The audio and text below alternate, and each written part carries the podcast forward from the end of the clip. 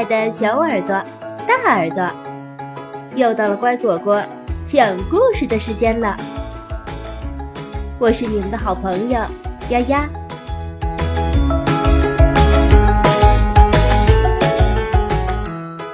小章鱼遇到大麻烦，在海底一处舒适的小窝里。居住着一只小章鱼，它对自己的小窝非常满意，既可以自己动手做美味大餐，又可以欣赏到美妙的海洋景观。可是，一天早上，小章鱼游过早泳回到家。却发现一条大尾巴堵住了家门口。哦不！他惊呼道：“哪儿来的大尾巴？”大尾巴吓坏了小章鱼，他赶紧溜走了。这件事得跟朋友们商量商量，怎么办才好。寄居蟹听完小章鱼的遭遇，叹了口气说：“唉，哦，这样啊，有人闯进来，管他呢，干脆搬家吧。海里的住处多着呢。”小章鱼摇摇头，这招根本帮不上忙。水母从头听到尾，建议道：“你唯一能做的就是赶走那个坏家伙，别让他缠着你。”小章鱼想了想那条巨大的尾巴，他心里清楚，恐怕不行。这个主意还不够好。小章鱼游去问鲸鱼，或许他能有个天大的主意呢。但是鲸鱼根本没主意，他没住过房子，他根本不需要房子。鲸鱼四海为家，从来不需要操心住处。小章鱼下潜到深海礁鲈鱼的住处，说说吧。礁鲈鱼问道。于是，小章鱼告诉礁鲈鱼自己是如何发现了那个闯进小窝的家伙。那可是他的房子啊，他在那儿已经住了很多年。那个愚蠢的家伙怎么胆敢问都不问一声？就侵占了他的小窝呢。如果那家伙还不马上离开的话，小章鱼就要就要消消气。焦鲈鱼劝慰道：“消消气。”小章鱼回答：“就好像消消气能管用一样。”说完，他转身游走了。砰！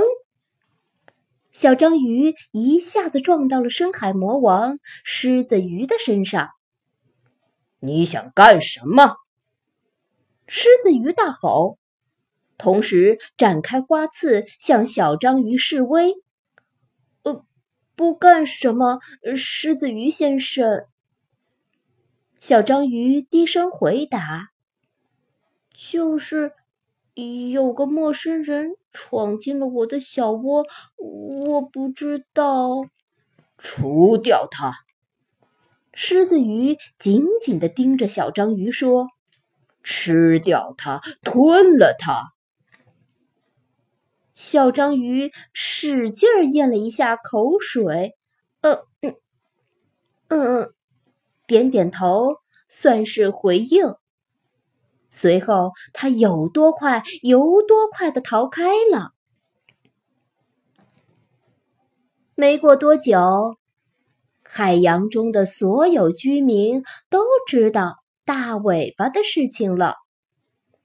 他们提出了不同的解决方法。火攻，喷火鱼说：“蛰它。”真鱼说：“呃，我同意。”刺豚响应：“用粘液裹住它。”海蜗牛蠕动着身体说：“快收拾铺盖搬家吧。”木瓜鱼说：“向他宣战！”士兵鱼大吼。安康点着灯笼给大家照亮。睡衣天竺雕打起了哈欠。啊啊啊！啊！哦，小章鱼快要哭出来了。哦不！他开始觉得厌烦。这么多鱼提出的这么多建议，他简直快要晕掉了。鱼儿们还在继续聊着，但是。你想要怎么办？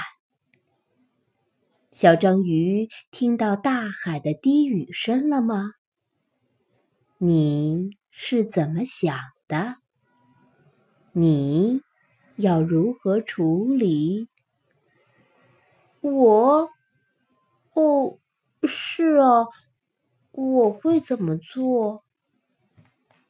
嗯，我会回去找大尾巴。和颜悦色的请求他，请他发发善心，离开我的小窝。于是，小章鱼就照做了。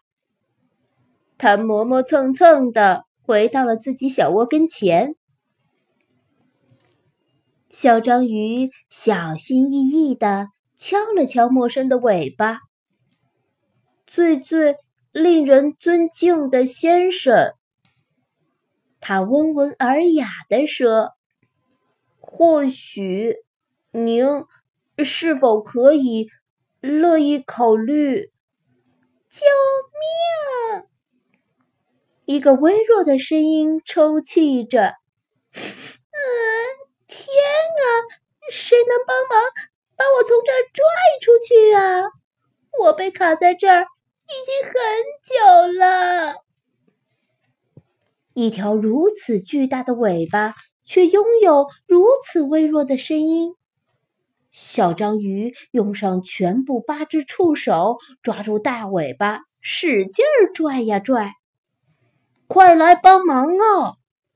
他大喊：“会有人来帮忙吗？”朋友们都游了过来，帮助小章鱼一起拽呀拽。终于，哦，小章鱼红着脸害羞地说：“要是我早知道您是一位女士，就不会有这场大麻烦了。”